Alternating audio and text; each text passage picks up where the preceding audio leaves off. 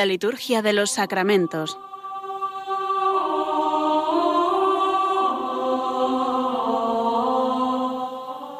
Con el Padre Juan Manuel Sierra.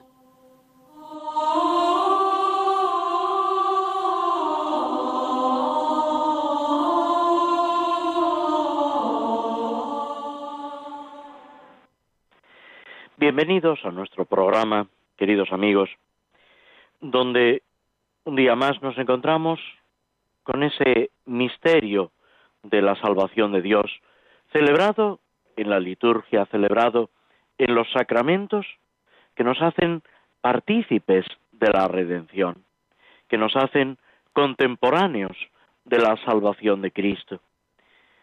Ya hemos recordado otras veces esa frase de San León Magno, Papa en el siglo V, mediados del siglo V, que señalaba cómo las, los milagros, las acciones de Cristo en el Evangelio son hoy los sacramentos.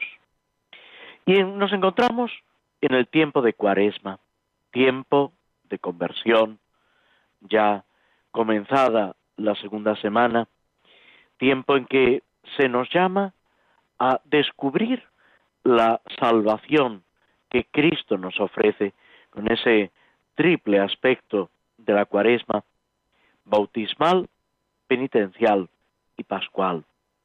De hecho, ya comentábamos que el Papa señala en su mensaje para esta cuaresma del año 2020 esa importancia de centrarse en el misterio pascual, de mirar a Jesucristo, nuestro Redentor, esa nueva y definitiva alianza que se realiza en el Calvario y que se actualiza cada vez que celebramos la Eucaristía, el altar que es lugar del sacrificio y banquete al mismo tiempo de encuentro. En la cuaresma, en este año litúrgico en el que nos encontramos, eh, las lecturas corresponden al ciclo A, que es el más propiamente bautismal. Los dos primeros domingos, que ya han pasado, son lecturas equivalentes todos los años. El primer domingo en el tiempo romano, en el rito romano, perdón, es eh, las tentaciones de Jesús en el desierto y el segundo domingo es la transfiguración, leída en los distintos textos, las distintas narraciones evangélicas. Y el tercer domingo, hacia el que nos encaminamos, se lee el Evangelio de la Samaritana, que coincide con lo que en el rito romano, en el rito mozárabe, hispano-mozárabe, se celebra el segundo domingo de Cuaresma, el día de la mujer samaritana, aunque el protagonista, no lo olvidemos, no es la mujer samaritana, sino Cristo, que se encuentra con esta mujer, que se encuentra también con sus paisanos, que les hace descubrir la salvación de Dios. El prefacio de este tercer domingo de Cuaresma nos lo expone muy claramente. Cristo, al pedir eh, agua a la samaritana, ya había infundido en ella la gracia de la fe. Y si quiso estar sediento de la fe de aquella mujer, fue para encender en ella el fuego del amor divino. Este texto que se hace eco de las lecturas lleva el título precisamente de la samaritana ya aparece en, el sacramentario gregoriano, en el suplemento, y en el sacramentario bergomense de la liturgia ambrosiana. Es una oración extensa, pero que para introducirla en el misal romano actual se ha reducido y presenta similitudes eh, parecido con la oración o las oraciones que aparecen en la liturgia hispano-mozárabe. Como os decía, la centralidad le corresponde a Cristo. Quiso estar sediento de la fe de aquella mujer para encender en ella el fuego del amor divino. Es presentar la obra de Jesucristo. Pide agua e infunde la gracia de la fe. Está sediento de la fe y enciende en ella, en la mujer, el fuego del amor divino. Ideas semejantes aparecen en la Horacio Admonicionis, la monición que sigue a las lecturas en el rito hispano-mozárabe.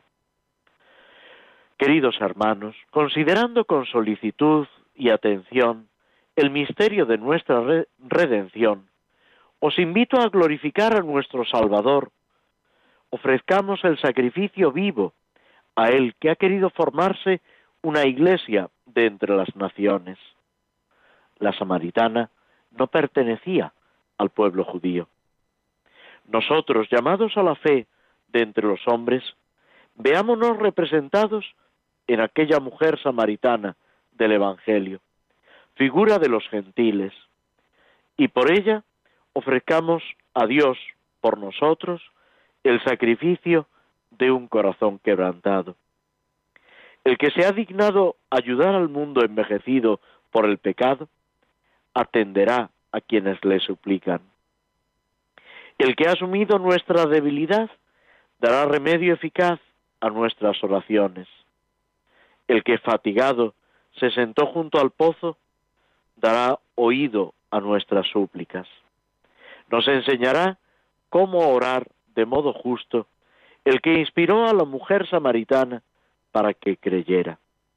Aquel que cuando quiso se compadeció de, lo que, de los que estaban a punto de perecer, concederá a los redimidos el premio de la eterna bienaventuranza.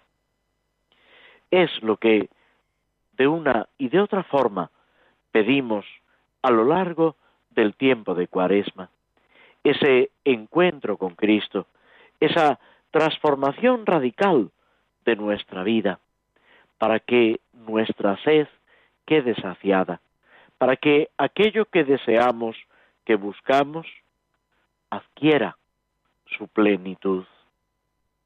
San Agustín, que es modelo de todos aquellos que buscan a Jesucristo, que sienten en su corazón un anhelo que muchas veces no saben ni siquiera comprender del todo. De ahí la frase que él mismo nos ofrece en el libro de las confesiones.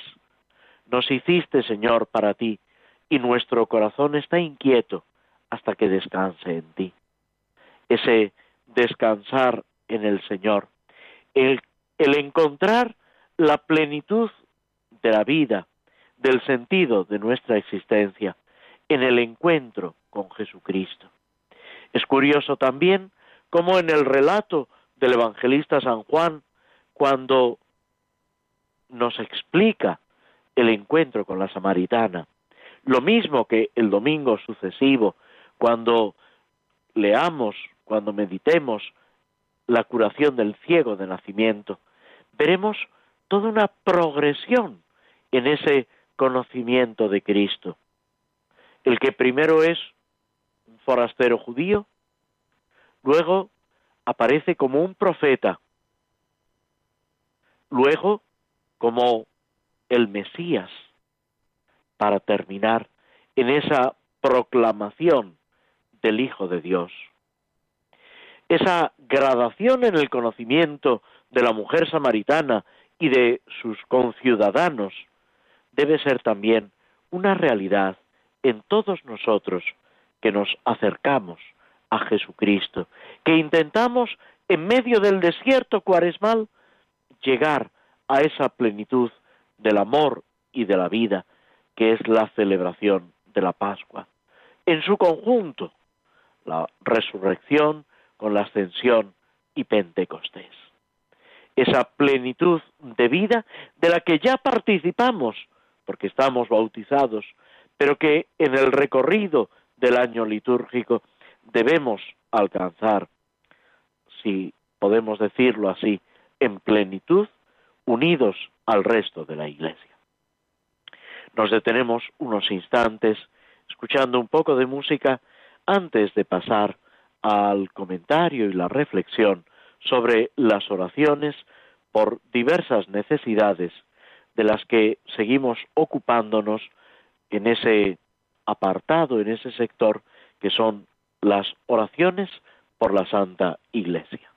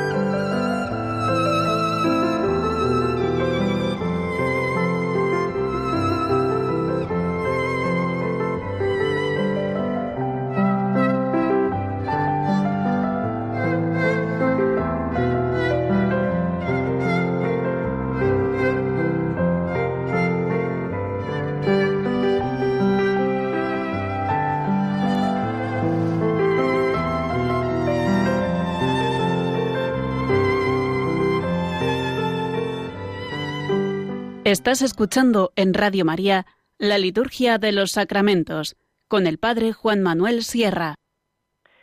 Tomamos un fragmento de un himno que se recoge en el breviario en la liturgia de las horas del rito romano. En la traducción que ofrece Félix Arocena, que publicó en 1992, el himno se titula en latín Audi benigne conditor, escucha, creador, benévolo, piadoso, misericordioso. El himno se atribuye a San Gregorio Magno y esboza un programa de vida para este tiempo litúrgico. Oh Dios, Creador misericordioso, acoge nuestro llanto y nuestras plegarias durante estos cuarenta días de ayuno sagrado Tú, conocedor augusto de nuestros corazones, no ignoras la fragilidad de nuestras fuerzas. Concede a quienes volvemos a ti la gracia de tu perdón. Permítenos que por la abstinencia mortifiquemos nuestro cuerpo y el alma también ayune, extinguiendo por completo todo pecado. Y haz, oh Trinidad Beatísima, unidad simplicísima, que sea provechosa para tus fieles la ofrenda de este ayuno. Amén. Y con esto seguimos ocupándonos de las oraciones por la Iglesia que el misal nos ofrece precisamente al inicio de este apartado de misas y oraciones por diversas necesidades. Son textos que, por ejemplo, en este tiempo de cuaresma en principio no siendo una situación excepcional, no se deben utilizar. ¿Por qué? Porque cada día la eh, liturgia en el misal romano nos ofrece textos propios para cada día. Estas misas están pensadas sobre todo para el tiempo ordinario en el que se repite el formulario de la misa del domingo o alguna memoria libre que se puede sustituir por estas oraciones por la Iglesia. Puede haber, es verdad, una situación especial de dificultad, de persecución, de calamidad, etcétera, que justifique emplear estos formularios. En esos casos suele ser el obispo de la diócesis el que da indicaciones para que se celebre con estos textos por la Iglesia, eh, por ejemplo, eh, para pedir la paz, eh, en tiempo de calamidades, etc. En cualquier caso, son textos que, aun no utilizándolos en este tiempo litúrgico, nos ayudan a comprender lo que es, en este caso, el misterio de la Iglesia, también otros aspectos de, la fe, de la acción de Dios con nosotros y la reflexión, la meditación, la lectura o incluso la oración, basándonos en estos textos, siempre es provechosa y recomendable. Hemos llegado al formulario D de los que eh, se nos ofrecen, que es el último por la Iglesia eh, Universal. Sigue todavía el formulario E, pero ya referido a la Iglesia local, que normalmente es una diócesis, aunque puede ser también una prelatura, una prefectura apostólica, etcétera, estructuras que se equiparan a una diócesis y que se consideran también pues una iglesia local una porción del pueblo de Dios que tiene a su cargo un obispo o alguien con las atribuciones propias del obispo diocesano, aunque no haya recibido en algunos casos el sacramento del orden en el grado del episcopado. Esta misa, este formulario último de los que se nos propone en el misal romano, comienza con una antífona de entrada tomada del Evangelio de San Juan, el capítulo 17, esa llamada oración sacerdotal, en la que Jesús está pidiendo, intercediendo por la Iglesia, por los discípulos que después de la pasión y más aún con la ascensión van a quedar huérfanos, van a quedar desasistidos de esa presencia física de Cristo. No van a quedarse solos, aunque en ese momento cuando ellos escuchan a Jesús y luego en la pasión están atemorizados sin saber dónde acudir o cómo actuar. Sin embargo, Cristo les había dicho, yo estoy con vosotros todos los días hasta el fin del mundo no podemos olvidar que esa presencia de Cristo está por encima de todo y que la victoria es de Cristo con la Iglesia. Esa promesa de Jesucristo a la Iglesia en Pedro. Las puertas del infierno no prevalecerán. Es la seguridad que tenemos de la victoria última definitiva. Pero sí que es necesario que cada uno de nosotros, tomándonos en serio esa llamada de Cristo, esa urgencia a colaborar con Él, intentemos mantenernos en el seno de la Iglesia, como decía Santa Teresa agonizando, Santa Teresa de Jesús, muero hija de la Iglesia, vivir y morir en la Iglesia, sintiéndonos verdaderamente vinculados a la Iglesia, que es sentirnos vinculados a Jesucristo. La antífona de entrada, que a todos nos resulta familiar, dice, Padre, ruego por los que crean en mí, que sean uno en nosotros, para que el mundo crea que tú me has enviado. La oración de Cristo al Padre, por los que después, después de la pasión de Cristo, después de su resurrección y ascensión al cielo, después de Pentecostés, acepten ese mensaje, ese testimonio que la Iglesia sigue dando, esa llamada a formar parte del cuerpo de Cristo. Y al mismo tiempo esa unidad, esa unidad en Cristo y en el Padre, para que el mundo crea, para que seamos signo de salvación para el mundo entero. Y aquí salen a relucir tantas divisiones como hay entre los cristianos en sus distintas eh, confesiones, en sus distintas comunidades eclesiales, y también entre los que formamos la Iglesia Católica, que muchas veces estamos divididos, enfrentados, que somos tan amigos de ir haciendo grupitos. Ya pasaba en tiempos de Cristo y en tiempos de los apóstoles, cuando los mismos apóstoles le dicen, uno echaba demonios en tu nombre, pero se lo hemos querido impedir porque no es de los nuestros. Y Pablo, cuando dice, uno dice que es de Pablo, de Apolo, de Cefas, yo de Cristo. Y es esa vinculación con Cristo el secreto de nuestra vida, lo que debemos, debemos buscar y debemos salvaguardar por encima de todo.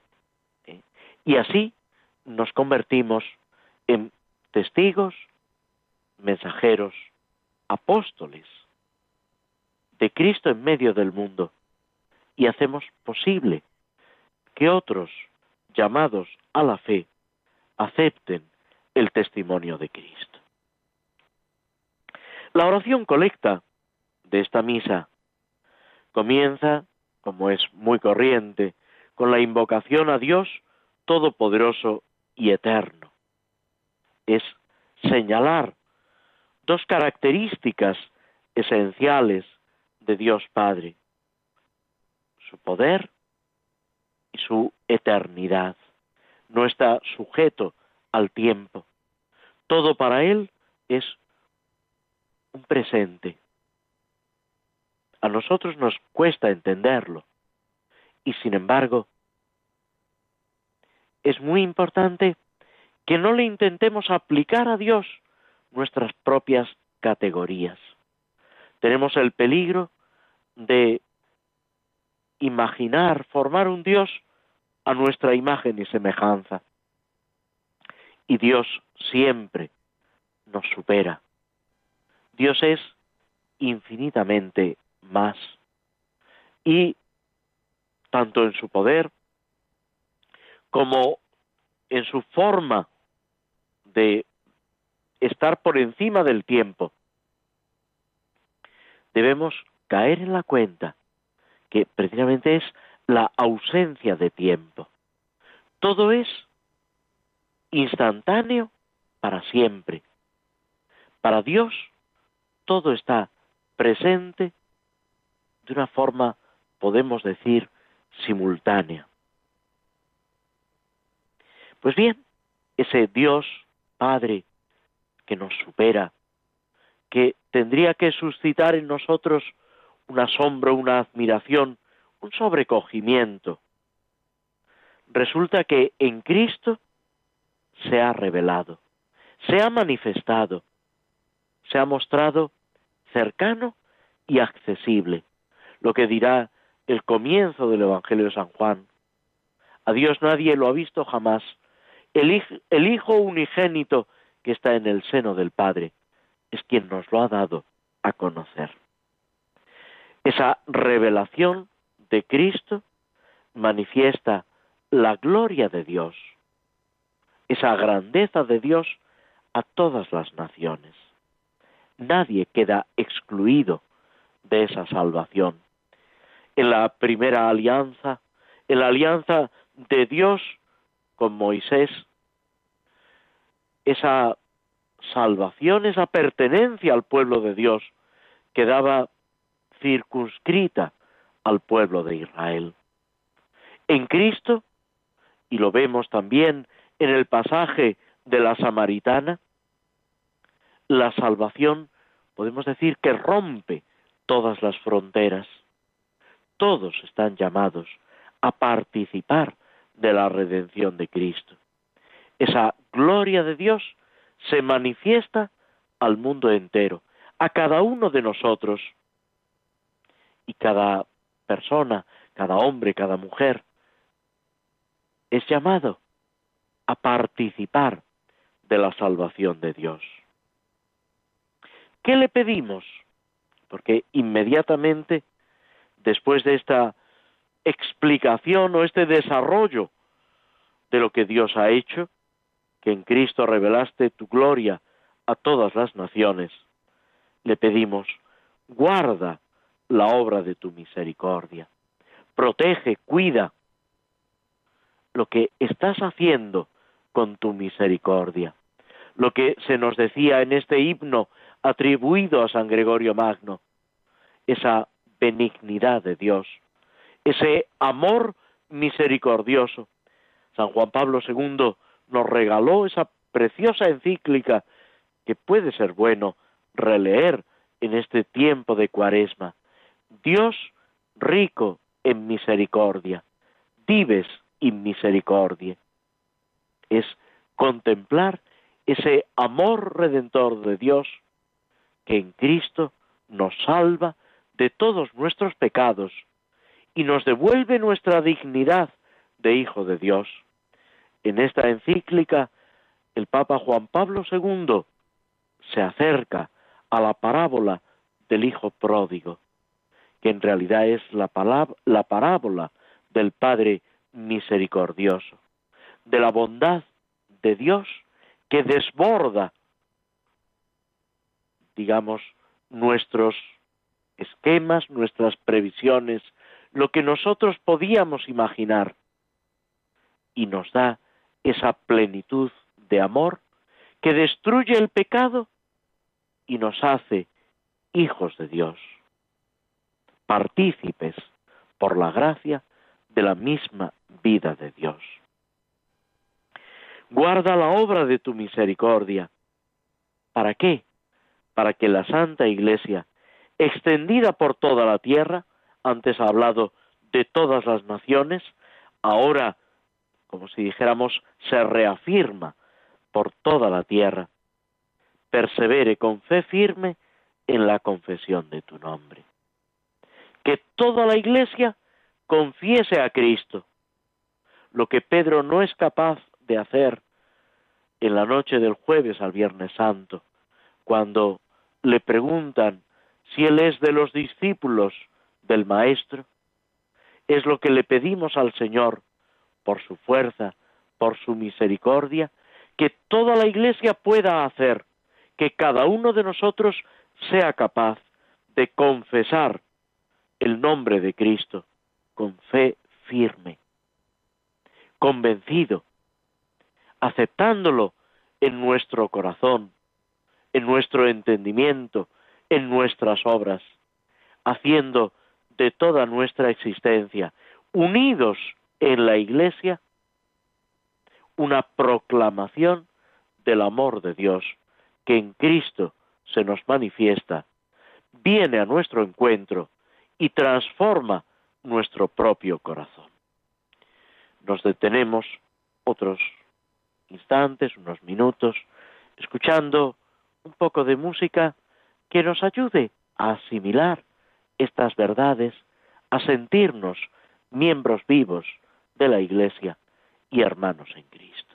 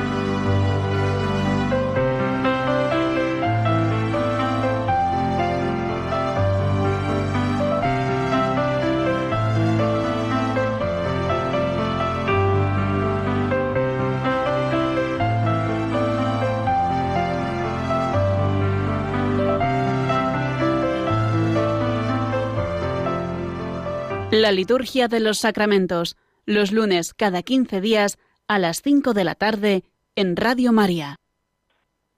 Tomamos una poesía de Fray Luis de León, este gran poeta de la literatura española, titulada De lo hondo de mi pecho.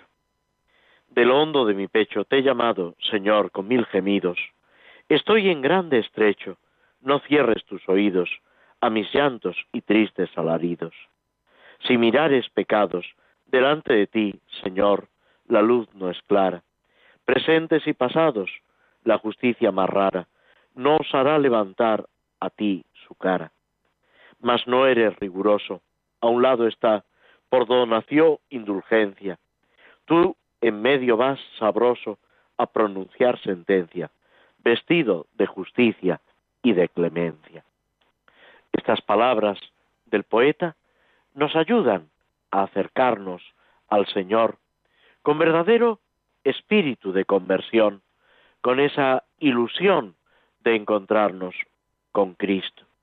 Y ese encuentro con el Señor es lo que de una forma o de otra está latente en los salmos. Comenzamos hoy con el Salmo 26, que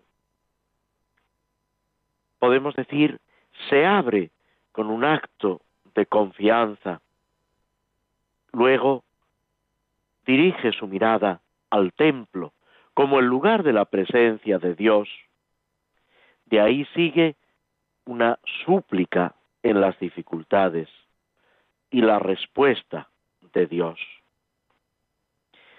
Podemos decir que el Salmo está todo él rebosando confianza.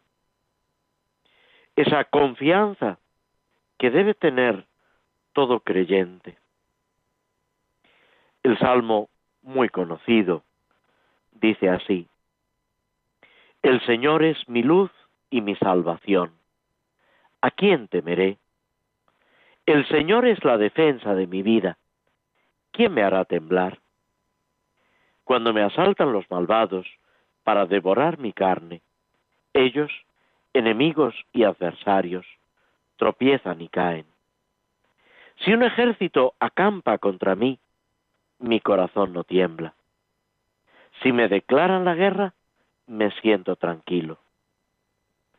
Una cosa pido al Señor, eso buscaré, habitar en la casa del Señor por los días de mi vida, gozar de la dulzura del Señor, contemplando su templo. Él me protegerá en su tienda el día del peligro. Me esconderá en lo escondido de su morada. Me alzará sobre la roca. Así levantaré la cabeza sobre el enemigo que me cerca. En su tienda sacrificaré sacrificios de aclamación. Cantaré y tocaré para el Señor. Escúchame, Señor, que te llamo. Ten piedad, respóndeme. Oigo en mi corazón, buscad mi rostro. Tu rostro buscaré, Señor, no me escondas tu rostro. No rechaces con ira a tu siervo, que tú eres mi auxilio. No me deseches, no me abandones, Dios de mi salvación. Si mi padre y mi madre me abandonan, el Señor me recogerá. Señor, enséñame tu camino. Guíame por la senda llana, porque tengo enemigos. No me entregues a la saña de mi adversario, porque se levantan contra mí testigos falsos que respiran violencia. Espero gozar de la dicha del Señor en el país de la vida. Espera en el Señor, sé valiente, ten ánimo, espera en el Señor. Esta preciosa oración de confianza, como decíamos, debe sacudir nuestra conciencia. No hay dificultad, ni grande ni chica, ni exterior ni, ni interior, que pueda amilanarnos, que pueda acobardarnos. El Señor está a nuestro lado.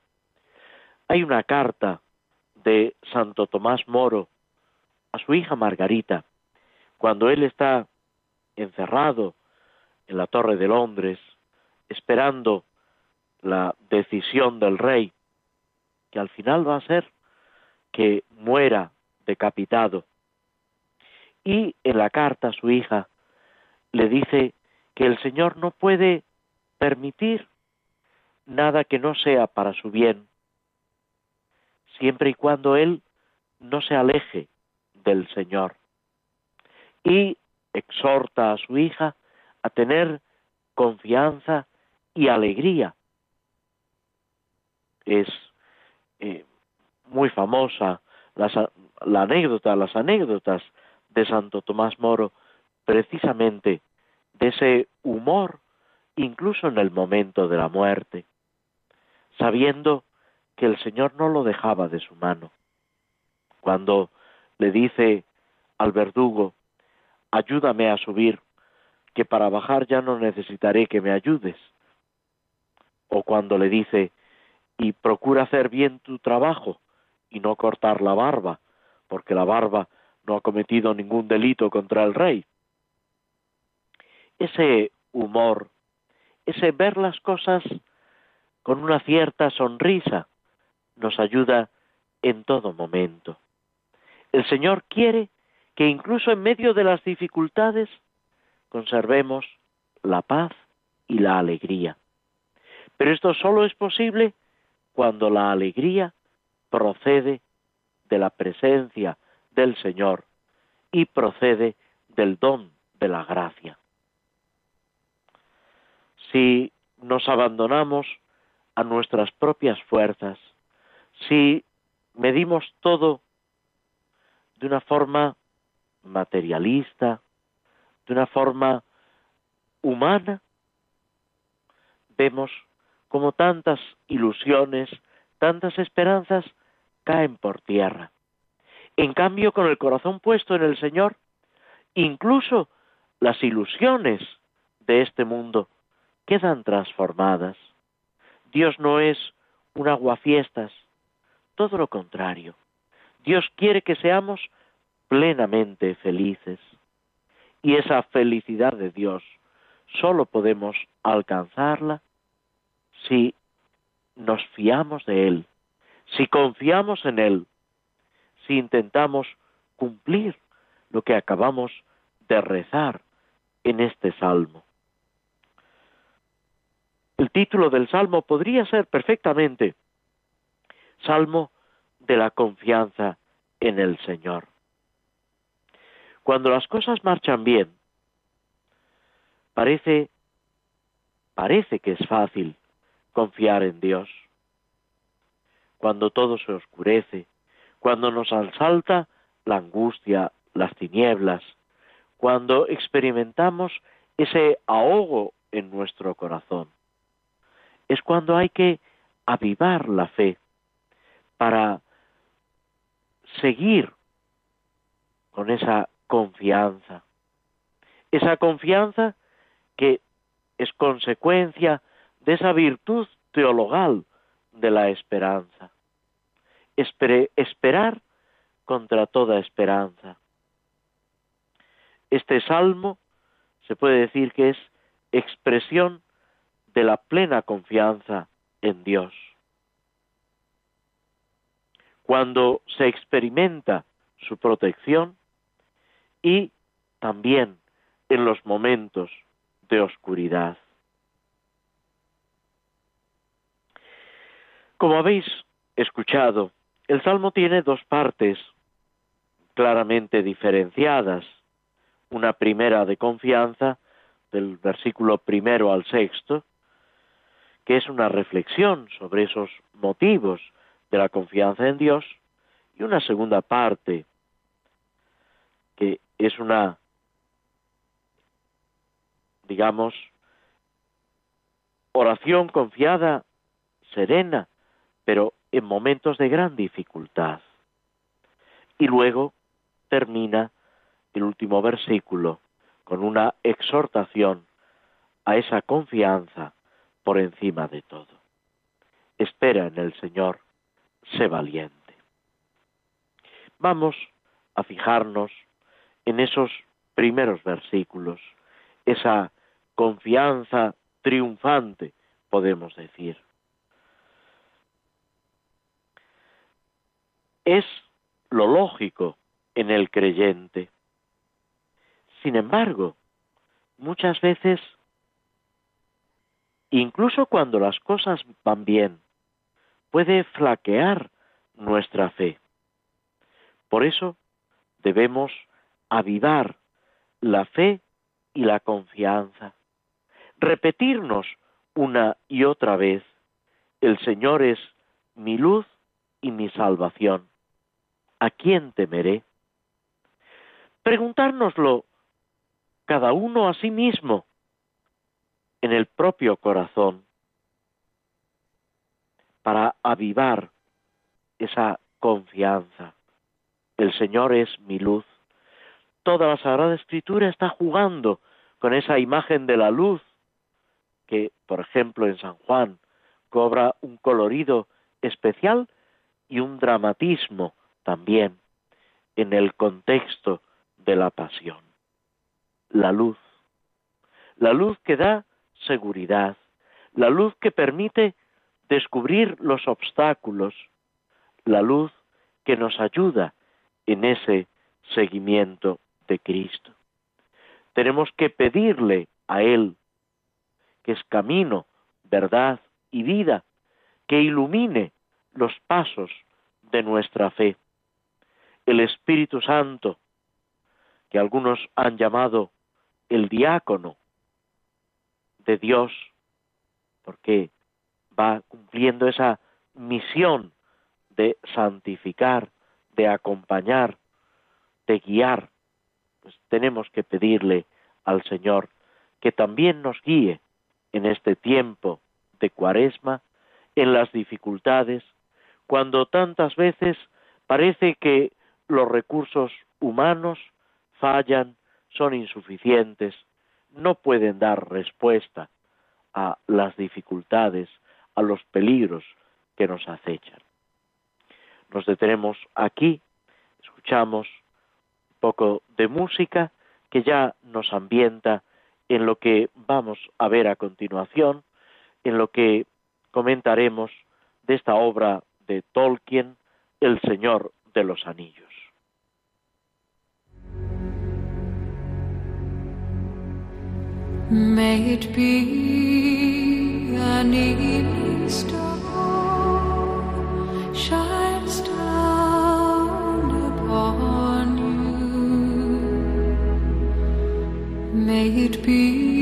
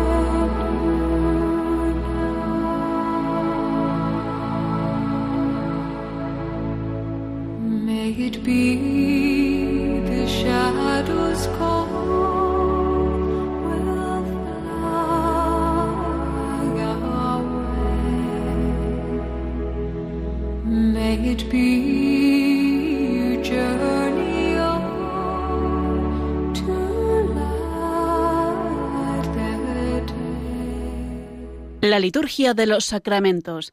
Conoce qué se realiza y por qué de la mano del Padre Juan Manuel Sierra. En esta obra de Tolkien, El Señor de los Anillos, acabamos de escuchar una melodía en las palabras que se escuchaban, el canto, era inspirado en los textos élficos.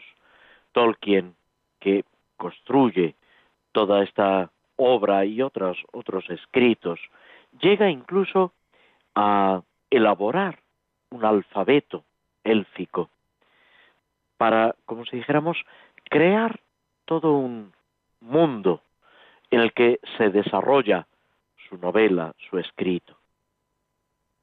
Lo hemos dicho en otros programas, no podemos olvidar que Tolkien es una persona creyente, es un católico practicante que habitualmente recibía los sacramentos y que esto le ayudó enormemente en su vida, en los acontecimientos que tuvo que pasar, en su vida de familia, con sus dificultades, como sucede siempre. Pero todo esto está, digamos, creando un ambiente que luego, casi sin que él quiera directamente, se traduce o se expresa en sus obras. En El Señor de los Anillos, que nos está presentando, se puede decir, la lucha contra el mal, que es también algo propio de la historia de la salvación.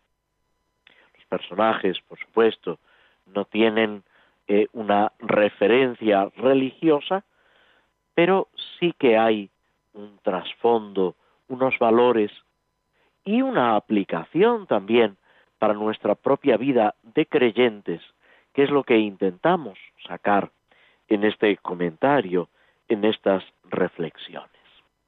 Hemos dejado a nuestro amigo Frodo, el protagonista, que ya tiene en su poder ese anillo mágico, ese anillo de poder, que debe huir, se puede decir, debe alejarse de su pueblo, intentando salvarlo, intentando que no se desencadene una calamidad sobre ellos y sin decir nada, casi eh, en secreto, él intenta que sea en secreto, aunque no lo consigue del todo, vende su casa y después de una fiesta de despedida se pone en camino con algunos amigos que le acompañan, Sam, Pipín y otros que han salido o que van a ir antes llevando pues los muebles a donde eh, él se muda, aunque esa mudanza, ese traslado a otro pueblo es en realidad una excusa para que su salida de, del pueblo pase lo más desapercibida posible. En esa fiesta cantan, hablan, se intenta con una alegría exterior consolar, mitigar esa pena por la separación, por el viaje, ponerse en marcha a una aventura que no se sabe cómo va a terminar. Si queremos un paralelo en la historia de la salvación, podíamos poner a Abraham cuando Dios le dice, sal de tu tierra, sal de tu casa, de tu familia, a donde ya te mostraré. Y Abraham se pone en camino. Frodo organiza todo esperando esa llegada de su amigo, de Gandalf, del mago, para que lo guíe, para que le aconseje. Y sin embargo, no va a aparecer. Y él está intranquilo, temeroso, pero al mismo tiempo se da cuenta, y esto es muy importante, que no puede seguir esperando. Con la ayuda, con el apoyo del amigo o sin él, tiene una misión que cumplir. Muchas veces nos gusta y Dios quiere que nos apoyemos en los amigos, en personas que nos guíen. Ahí está la dirección espiritual, los consejos. Pero la misión la tiene que realizar cada uno de nosotros. Hay algo que es cada uno de nosotros quien debe responder al Señor. Dirá San Agustín, Dios que te creó sin ti, no te salvará sin ti. Dios necesita de cada uno de nosotros. Después de organizarlo todo, se ponen en marcha. Frodo experimenta esa tristeza, esa melancolía, al verlo todo desmantelado, que tiene que abandonarlo. No es malo experimentar tristeza, pero es nefasto dejarnos dominar por la tristeza. Hay cosas que pueden costarnos, que suponen, y la palabra es importantísima en la espiritualidad cristiana, una abnegación, una renuncia, pero sabiendo qué es lo más importante, qué es lo único importante. Para un cristiano, el seguimiento de Cristo. Aquí, en nuestra obra, en el Señor de los Anillos, cumplir esa misión que Él voluntariamente ha aceptado, pero de la cual depende, al principio piensa la protección, la salvación de su pueblo. Luego va a descubrir que esa salvación no se refiere solo a sus amigos, a sus conciudadanos, sino al mundo entero. Que son todos los pueblos de ese mundo que Tolkien nos presenta, los que están en peligro por la existencia misma del anillo. Frodo tiene esperanza de ver a Gandalf, de que aparezca el mago, pero no va a aparecer. Y él mismo se dice a sí mismo, no puedo seguir esperando, partiré y decide ponerse en camino. Que también nosotros, se ha dicho que la cuaresma es un camino, recorramos este camino con alegría, sabiendo que nunca nos van a faltar compañeros, amigos. Eso es la Iglesia, dentro de la cual, unidos a la cual, recorremos el camino cuaresmal para vivir ese encuentro definitivo con el Señor. Agradeciéndoos a todos vuestra presencia, vuestra compañía a través de las ondas de Radio María, nos despedimos hasta dentro de 15 días, si Dios quiere. Muy buenas tardes.